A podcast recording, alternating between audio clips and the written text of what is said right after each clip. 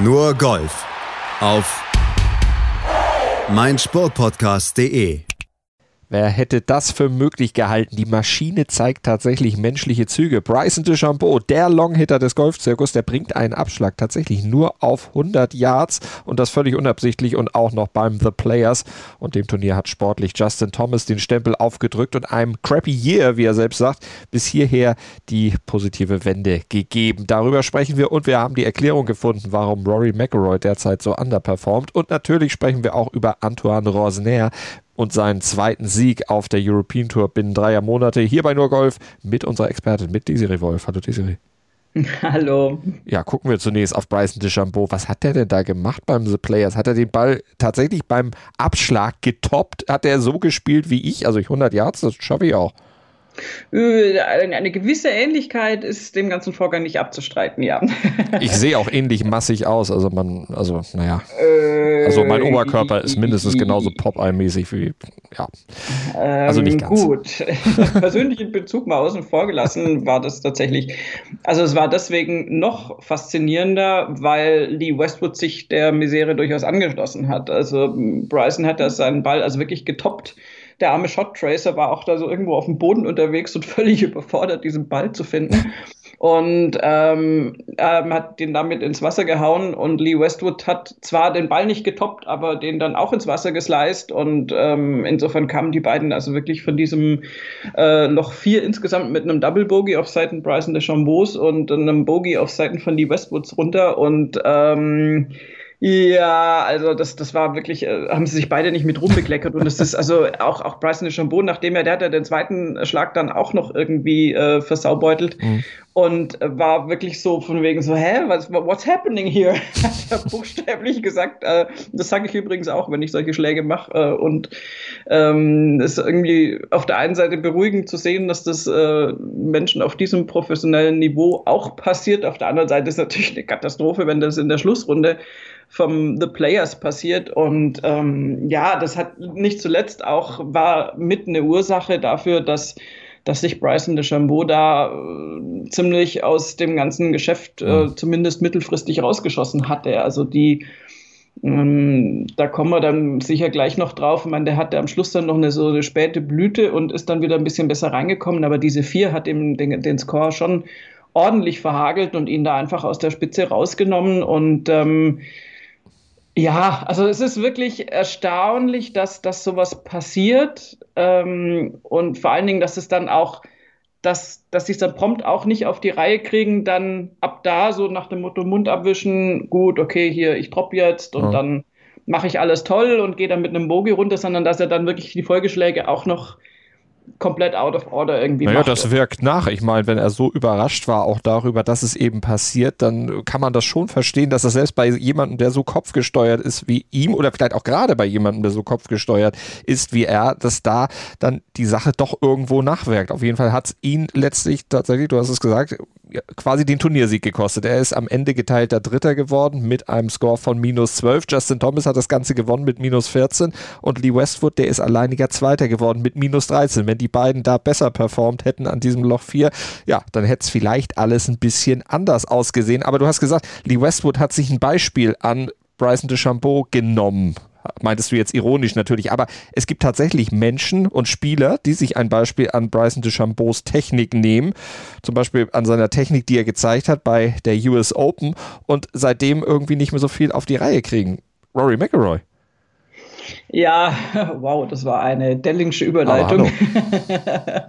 ähm, das ist tatsächlich äh, bemerkenswert, weil Rory ähm, nach zwei naja, insgesamt nicht ergebniserfreulichen äh, Runden ähm, den Cut nicht geschafft hat und in der Pressekonferenz dann äh, gesagt hat, dass er äh, sozusagen lügen würde, wenn er behaupten würde, dass, ähm, dass es nichts damit äh, zu tun hat, was Bryson DeChambeau bei den US Open gemacht hat. Es, damit meinte er generell seine, äh, ja, äh, seine Versuche, praktisch mehr, äh, mehr Geschwindigkeit rauszuarbeiten, was bei ihm ja phasenweise auch funktioniert. Er ist ja tatsächlich auf, auf Brysons Range mit Distanzen, aber gerade zum Beispiel der letzten Woche beim Arnold Palmer hat man ja gesehen, dass Bryson DeChambeau natürlich stabiler ist in dieser Hinsicht und seine Abschläge da, äh, die berühmten 360 plus X äh, Abschläge, ähm, auf die Bahn gebracht hat und dass Rory exakt an derselben Stelle, der kann das fast auch, aber das sind ihm halt zwei missglückt. Das war der legendäre zweimal ins Wasser Drive von Rory McIlroy und das ist äh, tatsächlich, also er kann natürlich theoretisch Schwung, nicht Schwunggedanken, ach, das ist wieder was anderes, aber er kann natürlich sich an Bryson DeChambeau theoretisch ein Beispiel nehmen und versuchen, seine, seine Schlägerkopfgeschwindigkeit und auch generell einfach seine, seine Weite damit zu verbessern. Aber er hat sich damit offensichtlich so ein bisschen auch von seinem ja, inneren Schwerpunkt weggebracht. Das meine ich jetzt nicht körperlich, sondern eher ähm, einfach von der, von der Stabilität her. Und ja, also das war schon bemerkenswert, dass er das so sagt. Er sagt halt, das haben ein Haufen Leute gesehen, was, was Bryson da bei den US Open gemacht hat. Und äh, dann denkt man natürlich, naja, wenn das so quasi die Zukunft ist und wenn man so in Zukunft die Golfplätze spielen muss, hm, dann hilft natürlich so ein bisschen Länge. Daraufhin hat er das eben versucht, bei sich selbst entsprechend zu trainieren. Und Bryson wiederum hat inzwischen jetzt darauf geantwortet, auf, diesen, auf diese Aussage von Rory McIlroy und hat gesagt, I, I appreciate it, first off. Das ist ja schon mal nett. Ähm, und sagt, dass er natürlich eigentlich niemanden beeinflussen wollte. Wir wissen ja auch, dass äh, der wirklich absolut sein eigenes Spiel spielt und für sich spielt und für sich das Optimale da rausholen möchte. Und ähm, aber er sagt auch, dass er wusste, dass das natürlich einen Effekt haben würde und mhm. dass es da auch Nachahmer geben würde, die ähm, möglicherweise dann mit der ganzen Sache aber gar nicht so gut zurechtkommen und äh, dass es also bei manchen funktioniert und bei manchen nicht so. Und ähm, das, was Laurie jetzt gesagt hat, ist quasi eher so eine Ermunterung für ihn, auch einfach weiterzumachen und stachelt ihn irgendwie noch mehr an. mal gucken, wie es weitergeht und wer sich dann noch alles versucht, ein Bild äh, oder ein Beispiel daran zu nehmen und dieses Bild dann nachzuahmen, das äh, Bryson DeChambeau in jeder Hinsicht dann abgibt. An diesem Top-Ball, also dem getoppten Ball über 100 Yards, wird sich hoffentlich dann keiner weiterhin ein Beispiel nehmen. Einer, der von sowas sich völlig frei gemacht hat, ist Justin Thomas. Der hat das Turnier nämlich am Ende gewonnen. Minus 14. Ich hatte es eben schon gesagt, vor Lee Westwood mit minus 13 und vor Brian Harmon und Bryson DeChambeau bei minus 12. Und über Justin Thomas sprechen wir jetzt hier bei Nur Golf. Justin Thomas hat seinem bisher crappy year, wie er selbst gesagt hat, einen kleinen Turnaround gegeben. Wir hören mal in sein Statement von der Pressekonferenz. Yeah, it's been bizarre. It was probably an understatement. It's been um, it's been a crappy couple months. Uh, I've had had stuff happen in my life I never thought I'd have have happen, and um, I mean, you know, losing Grandpa was was terrible, and um, you know, having to having to play around a golf, dealing with that, and then and then on top of that, not playing well. Um, it just it was a lot, and it, took a lot on me mentally, but uh, at the same time that's just the way that it was. I, I, had to had to figure it out and had to get over it. And if if I wanted to come to these tournaments and have a chance to win, and then I need to suck it up and get over it. You know, if I wanted to throw a pity party for myself or feel sorry for myself, then there's no reason to show up, and I can stay home until I feel like I'm ready. But I felt like I was in a good enough headspace where I could play. I just wasn't playing well, and then um, and then once I wasn't playing well, it was kind of snowballing. Und er hat diesem Jahr dann tatsächlich den Turnaround geschafft. Er hat ja jetzt eben auch nochmal diese homophobische Nummer gar nicht nochmal direkt erwähnt, aber die kommt ja auch noch dazu. Also es war auch vieles, was mental dann wirklich auf ihn eingewirkt hat. Ja, der Ausgangspunkt war sein, äh, ja, sein, äh, seine homophobe äh, oder sein homophober Ausdruck, den er sich selbst bei einem schlechten Putt zum Jahreseröffnungsevent zu äh, gemurmelt hat und der von den Mikrofonen aufgegriffen wurde. Daraufhin hat sich ja sein Klamottensponsor, also Ralph Lauren, äh, ausgerechnet. Ralph Lauren, natürlich eher so eine Ikone der LGBTQ. Ähm, Bewegung, ähm, also nicht ausgerechnet, das war klar, dass er darauf reagieren würde, weil er eben das besonders ähm, empfindlich dann, äh, weil ihn das besonders empfindlich trifft. Insofern ging es damit schon los und Justin Thomas hat damit, äh, ja, das war so der erste Blow in so einer Außer-Golf-Richtung, der ihn erfasst hat. Ich meine, da gibt es andere Kollegen, die aus meiner Sicht weitaus äh, krassere Sachen schon durchlebt haben. Da brauchen wir gar nicht mit Tiger Woods ankommen. Da gibt es auch andere mit Alkoholismus und was weiß ich was alles. Und also da Golfer sind auch Menschen und die sind nicht frei davon, äh, Dinge zu tun, die äh, andere Menschen auch tun, die deswegen noch lange nicht toll sind. Und ähm, Justin Thomas hat da viel an sich gearbeitet, hat auf Anraten seiner Freundin sogar ähm, jetzt inzwischen sich psychologische Hilfe geholt und sich auch äh, 4000 Mal inzwischen und auch ehrlich dafür entschuldigt, was er da gesagt hat. Und insofern kann man da eigentlich auch gespannt sein, wie das weitergeht, mhm. weil es ja so ein bisschen ein schwebendes Verfahren ist. Also da gibt es ja noch so, ein, so, eine kleine Hintertür, dass er vielleicht von Ralph Lauren gnädig wieder aufgenommen wird. Man weiß es nicht. Im Moment rennt er jedenfalls mit ähm, irgendwelchen T-Shirts rum, die mit City bestickt sind. Also Citibank hat er da jetzt drauf, aber natürlich jetzt keinen Kleidungssponsor, wie er ihn mit Ralph Lauren hatte damit ging es ja los und dann kamen die äh, Rückschläge in Serie. Er hat dann äh, auch nicht gut gespielt. Im Sport kannst du ja vieles übertünchen, wenn du dann einfach mal ein Turnier gewinnst. Dann sind irgendwelche Aussprüche eher mal vergessen, aber dann lief es halt auch golftechnisch nicht so wirklich, was ja auch damit zusammenhängt alles. Und ähm, dann gab es eben noch sowohl den Tod seines, seines Opas, ähm, der ihm ja, also jeder Opa steht äh, dem jeweiligen Enkel ja nahe, aber das hat ihn sehr getroffen, weil es auch mitten im Turnier passiert ist. Also er hat in der Nacht zum Sonntag praktisch erfahren, dass sein Opa gestorben ist, hat dann die Sonntagsrunde trotzdem gespielt. Hinterher gesagt, es war die äh, schwierigste Golfrunde seines Lebens, weil er halt, also er musste das machen, weil sein Opa das von ihm erwartet hätte. Und natürlich hat er sich da nicht besonders gefühlt. Und dann kam auch noch der Unfall von Tiger Woods, der ja wirklich eine, eine äh, Vaterfigur fast schon, nee, das Vaterfiguren hat er Gott sei Dank selbst genug in der eigenen Familie, aber wirklich ein Golfidol ist und mit dem man ein gutes Verhältnis hat. Also da kam ein Blow nach dem anderen und ich, ich habe mir auch nur gedacht, meine Güte, der bräuchte jetzt einfach mal wieder ein richtig gutes Ergebnis, um mal wieder irgendwas auf der Bonusseite zu haben, auf der Habenseite und nicht immer nur so Schläge von außen zu bekommen. Und insofern freut es mich sehr, dass er das jetzt heimgeholt hat, wenn schon Lee Westwood es nicht geschafft hat. Natürlich oh. wäre ich Team Westy gewesen, ähm, dass der jetzt, nachdem er letzte Woche Zweiter war hinter Bryson DeChambeau, ähm, dass er sozusagen dieses Turnier jetzt gewonnen hätte, hätte ich ihm sehr gegönnt. Aber Justin Thomas ähm, hat es auch wirklich sich erarbeitet. Und ja auch eine tolle Statistik jetzt vorzuweisen. 14. PGA-Turniersieg war das. Er ist erst der vierte Spieler, der das seit 1960 geschafft hat, diese 14 Turniersiege einzufahren, bevor er das 28. Lebensjahr vollendet. Tiger Woods, Jack Nicklaus und Johnny Miller waren die, die es vor ihm geschafft haben. Und er ist auch der vierte Spieler, der das Players, ein Major und ein WGC Event und einmal den FedEx Cup Titel gewonnen hat in seiner Karriere zusammen mit Woods, Henrik Stenson und Rory McIlroy. Also das alleine zeigt schon mal, wie stark er dann auch schon überhaupt operiert auf der ganzen Tour und er hat noch einen Turnierrekord aufgestellt, nämlich den für die besten letzten 36 Löcher bei diesem Event. Da hat er eine 64 und eine 68 gespielt, also hat da im Grunde dann am Wochenende das aufgeholt, was er am Anfang Rückstand hatte. Er ist ja auch mit Rückstand in die Schlussrunde gegangen.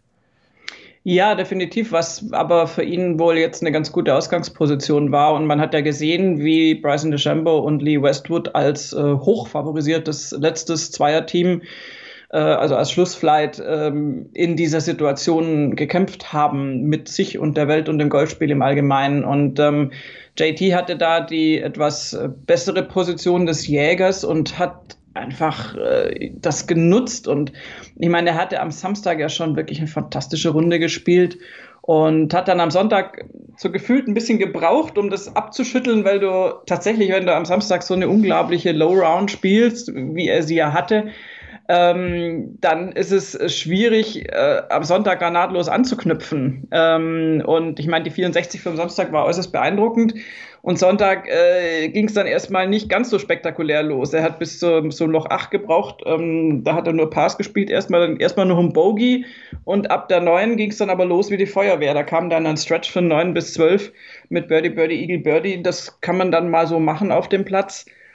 Und äh, insofern hat, hat JT sich da von, von hinten äh, durch, durchs Feld äh, arbeiten können und hat den beiden, die da im Schlussflight waren, auch entsprechend die Latte hochgesetzt und äh, vor allen Dingen auch die wiederum unter Druck gesetzt, weil die ja wussten, JT ist schon drin und ist mit einem fantastischen Ergebnis drin. Mhm, absolut. Sie sieben Schläge nach der dritten Runde nee, vor der dritten Runde sieben Schläge Rückstand auf die Spitze gehabt, am Ende das Ding gewonnen. Also das zeigt mal, was er da tatsächlich geleistet hat.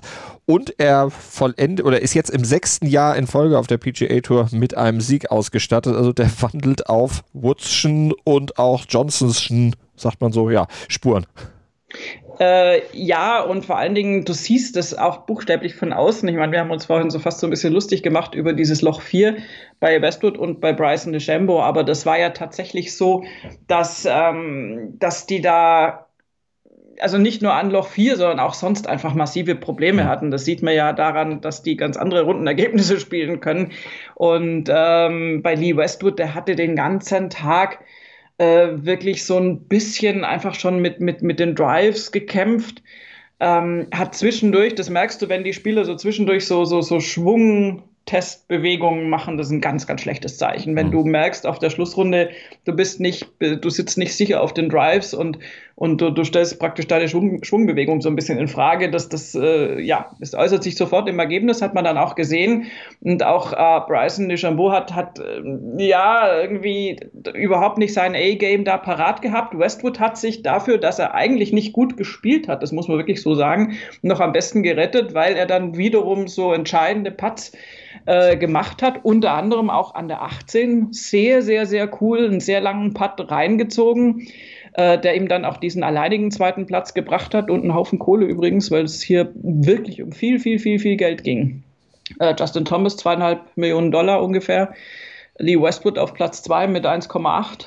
und Bryson DeChambeau auf einem geteilten Dritten dann schon nur noch sechsstellig, ist natürlich deprimierend. Furchtbar. Und ja, also insofern, und bei JT hast du einfach gesehen, auf der ganzen Runde, ähm, der hatte einfach sein, sein Game beieinander und der hat wirklich wie ein Uhrwerk, der hat auch 17 äh, Greens getroffen in Regulation, ja. was, was da normalerweise wirklich auf diesem Platz äh, kaum, kaum möglich ist. 18 hatte jetzt noch keiner.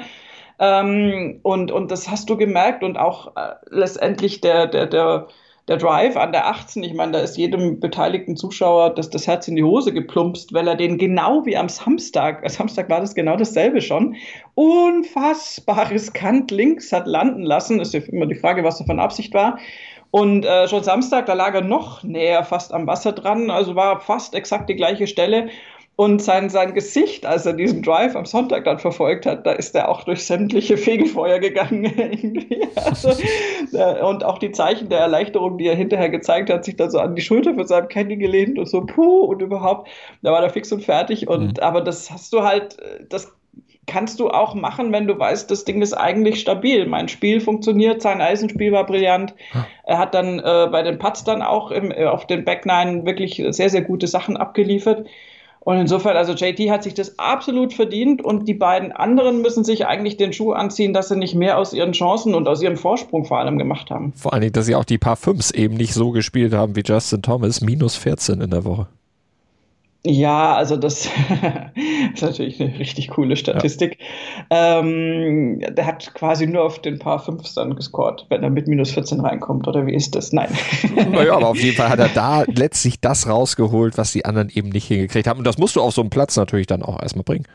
Ja, und das war, wir hatten bei Westy und bei, bei Bryson äh, oft genug den Fall in der Schlussrunde, dass die mit Ach und Krach dann auf Paar 5 dann noch das Paar gerettet haben. Also auch bei Westwood übrigens, wo du halt sagst, oh Kinders, ey, das waren hier die Chancen, um euch abzusetzen. Wenn ihr sowas liegen lasst, dann, dann kommt halt gerne mal jemand von hinten und äh, spielt eine Sonntagsrunde wie Justin Thomas. Und Westwood hat ja auch gesagt, dass er so, so äh, ein bisschen, also äußerst äh, grob zusammenfassend, dass er ja noch ganz zufrieden ist damit, was er noch rausholen konnte, weil er einfach das Spiel überhaupt nicht im Griff hatte am Sonntag. Und also ist nicht das Spiel im Griff, aber er hat einfach für seine Verhältnisse nicht gut gespielt mhm. und dafür hat das noch ganz gut rübergerettet, muss man ja auch wirklich sagen, im Vergleich auch zu Bryson.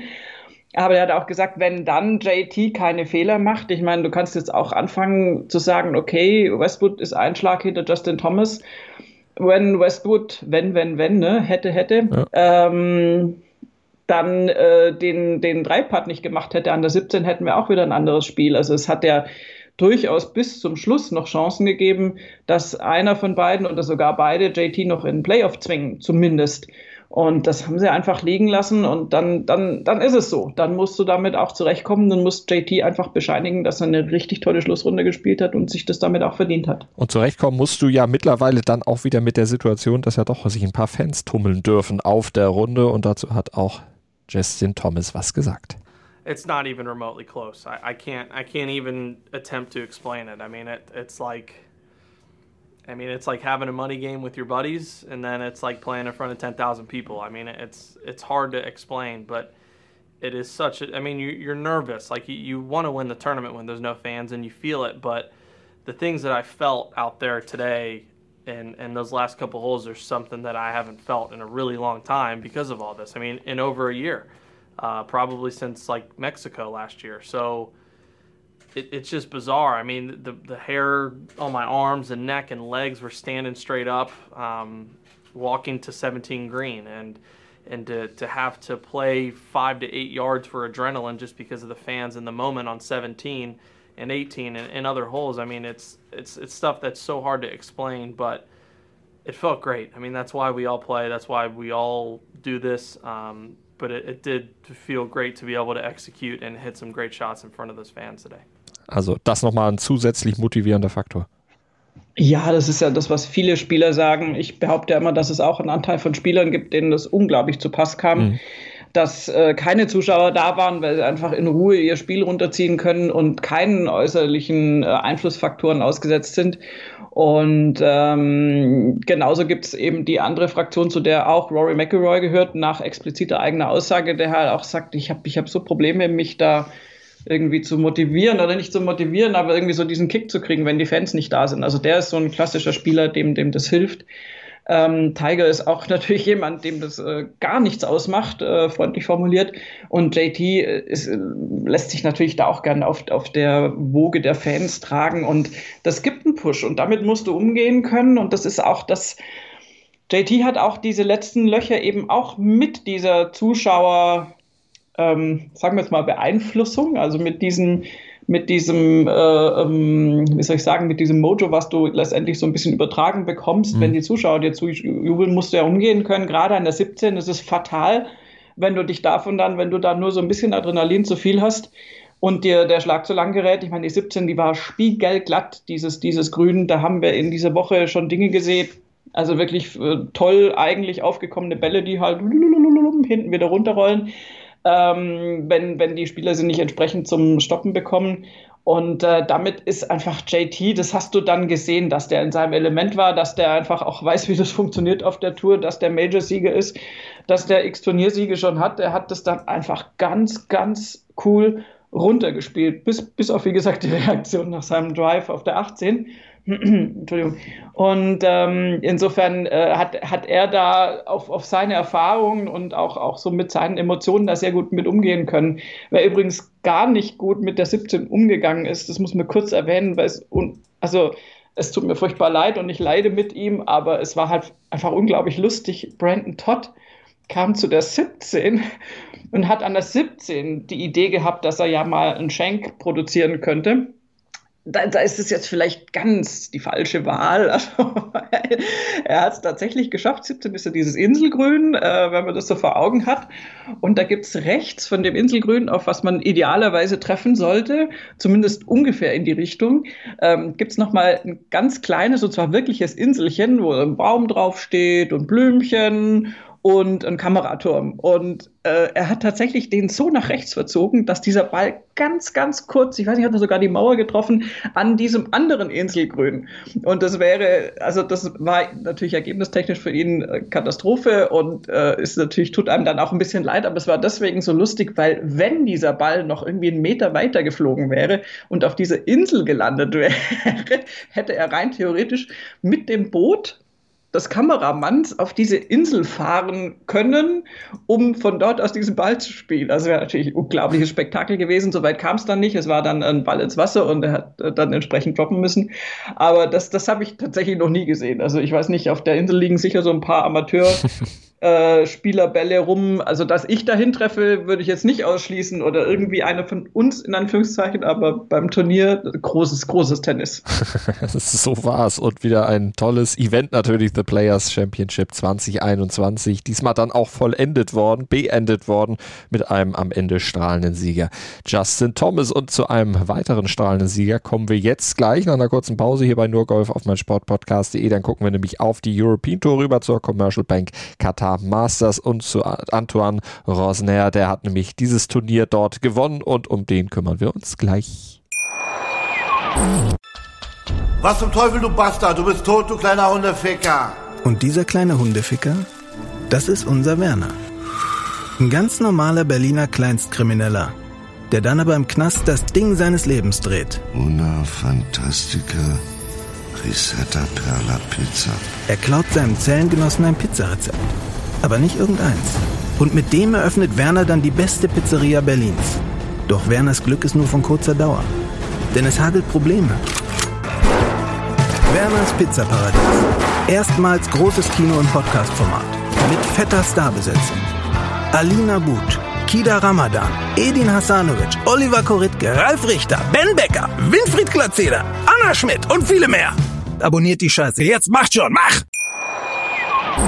Nur Golf auf mein Sportpodcast.de mit dem Blick auf das Commercial Bank Qatar Masters Education City Golf Club in Doha und wir schauen auf den strahlenden Sieger auf Antoine Rosner. Minus 8 sein Score. Er gewann das Turnier vor Ganganjet Bula und vor Darren Fickert und Guido Migliozzi aus Italien, der nochmal eine richtige Aufholjagd machte auf der Schlussrunde und dann auch Antoine Rosner ziemlich das Leben schwer machte. Der konnte sich am Ende aber durchsetzen und war natürlich sehr zufrieden, wie er dann auch im O-Ton bei den Kollegen der European Tour erzählte. Winning uh, a golf tournament is just the best feeling in the world, so getting it done this way, such a big part on the last, don't know what to say. Even in my biggest dreams, I wouldn't have thought of anything like this. So, yeah, crazy, crazy round today. Ja, und vor allem das Ende hat er eben schon angesprochen. Toller Putt, ein langer Putt aus 18 Metern über zwei Breaks. Genau, und da dachte eigentlich, glaube ich, jeder, inklusive meiner Wenigkeit, dass wir da auf ein äh, interessantes Playoff zusteuern, weil, also ja, so ein Putt dann reinzuzirkeln, ist dann doch recht unwahrscheinlich. Und ich hatte auch bei Guido Migliozzi, der ja äh, bis dahin in Führung lag und ähm, der, als er an der 18 war, das war aber schon eine Stunde her, der war ja ganz früh unterwegs gewesen, ähm, auch einen wirklich tollen Putt reingemacht hat, dachte ich mir noch, Mensch, wenn du an der 18 so einen tollen Putt wie Migliozzi machst, hast du es eigentlich verdient, das Turnier zu gewinnen. Schauen wir mal, was noch kommt. Und Rosner hat es dann tatsächlich noch getoppt und hat, äh, wie ich finde, noch einen schwierigeren Putt eingelocht und äh, das also mit dieser Performance auf der 18 ja, also geben wir ihm dann doch die Trophäe sehr gerne. Definitiv, obwohl eigentlich hat er den Grundstein für den Sieg, auch wenn er mit Rückstand auf die Schlussrunde ging, ja schon am Samstag gelegt, wo er trotz windiger Bedingungen eine 68 gespielt hat.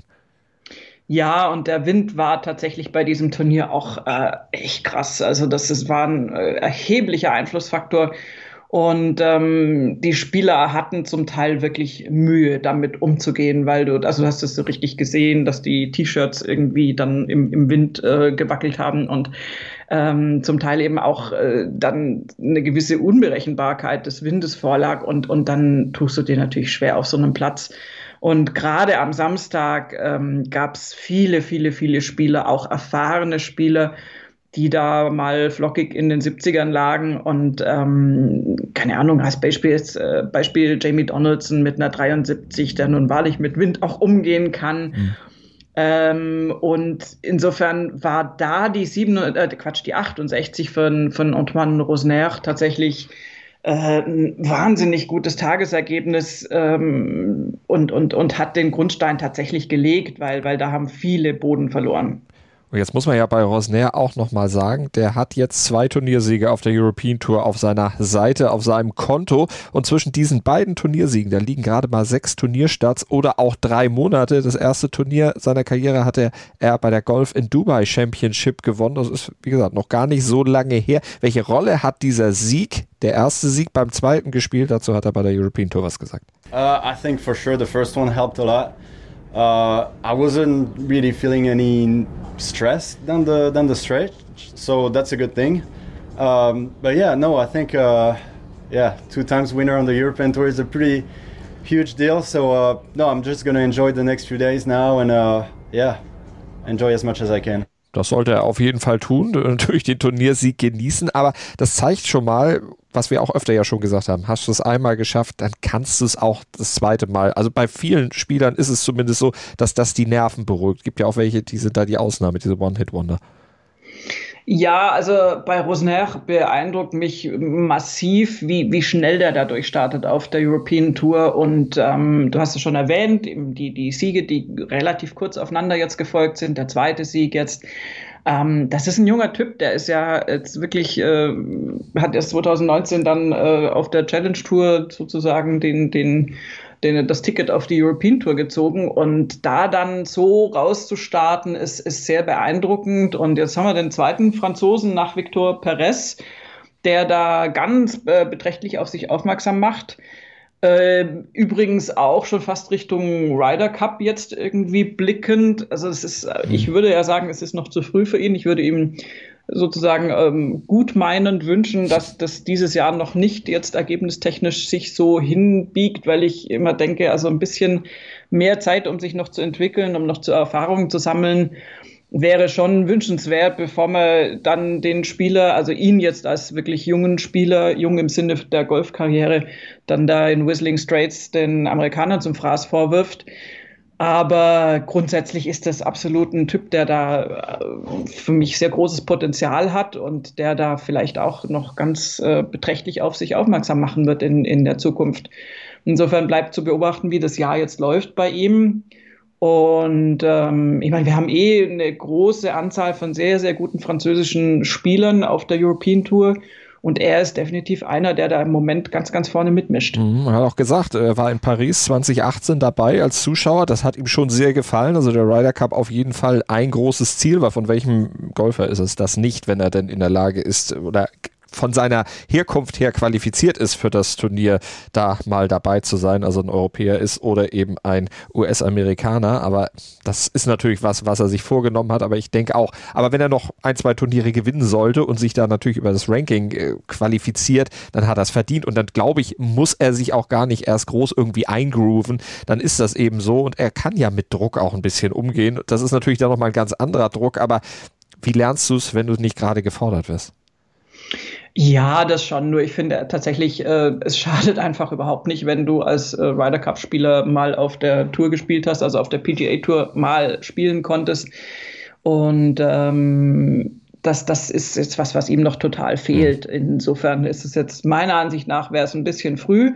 Auf der anderen Seite, wenn du so einen jungen Spieler mit dabei hast, der gerade äh, die Bäume ausreißt auf der European Tour, sei es auch jetzt gerade nicht in Europa, sondern äh, fernab des Kontinents. Ähm, äh, wenn du natürlich da einen Motzlauf hast, äh, natürlich, ich meine, musst du ihn sowieso mitnehmen und kann man ihn natürlich als, als stürmischen Rookie zum Beispiel einem Lee Westwood an die Seite stellen, mhm. der ihn dann da durch den Ryder Cup lotst. Das ist alles denkbar, aber ich glaube, da sind wir unserer Zeit jetzt gerade äh, drei Absolut. Schritte voraus. Bleiben wir ähm, im Hier und Jetzt. Das ist viel wichtiger und genau. vor allen Dingen müssen wir noch auf die Deutschen gucken, auch wenn es da nicht wirklich viel zu berichten gibt. Max Kiefer hat immerhin den Cut geschafft. Das ist der erste Cut in dieser Saison. Also ein paar Punkte hat er dann einfahren können fürs Race to Dubai, aber äh, es hätte auch durchaus mehr sein können, wenn er dem Trend der ersten Runde gefolgt wäre bei dem Turnier. Der hat mit einer 67 eröffnet und danach ging es dann ja, stark angefangen, stark nachgelassen. Ja, also dann 75, 74, 73 von Freitag bis Sonntag, das ist einfach nicht genug. Ähm, ja, also ich muss gestehen, dass ich jetzt nicht genug von ihm gesehen habe, um das Er war nicht im Bild, wir nehmen es vorweg. ja, also es sind einfach zu viele Bogies und auch Double Bogies auf der Scorekarte. Den Sonntag hat er noch relativ, relativ ereignislos mhm. gestaltet, aber auch mit einem Bogie und einem Double Bogie auf den Back Nine. Und ähm, insofern, ich könnte mir vorstellen, dass er auch mit diesen Windbedingungen wie alle anderen zu kämpfen hatte und vielleicht auch besonders zu kämpfen hatte. Ähm, trotzdem ist dieser geschaffte Cut schon mal irgendwie ein erster guter Schritt. Ähm, es gab jetzt ja durchaus auch äh, erfahrene Spieler und hochdotierte Spieler, die genau diesen Cut verpasst haben. Und insofern, ähm, ja, hilft nichts, ähm, einfach weiterkämpfen und beim nächsten Turnier wieder angreifen. Und aus deutscher Sicht haben zum Beispiel Sebastian Heisele und Bernd Ritthammer den Cut dann leider verpasst. Für die hieß es dann nach Hause fahren, beziehungsweise zum nächsten Turnier fahren nach dieser nach diesem Wochenende oder vor dem Wochenende sogar noch. Das Wochenende durften sie ja dann nicht mehr mitspielen. Und das nächste Turnier auf der European Tour sind dann übrigens die Magical Kenya Open in Nairobi. Die werden dann in dieser Woche ausgespielt und auf der PGA Tour, da gibt es die Honda Classic und alles dazu hört ihr dann natürlich am Montag hier bei uns bei Nurgolf auf mein Sportpodcast.de. Da blicken wir dann ausführlich drauf zurück auf das, was am Wochenende sich dann bei diesen Turnieren ereignet. Desiree, vielen Dank. Sehr gerne. Nur Golf auf meinsportpodcast.de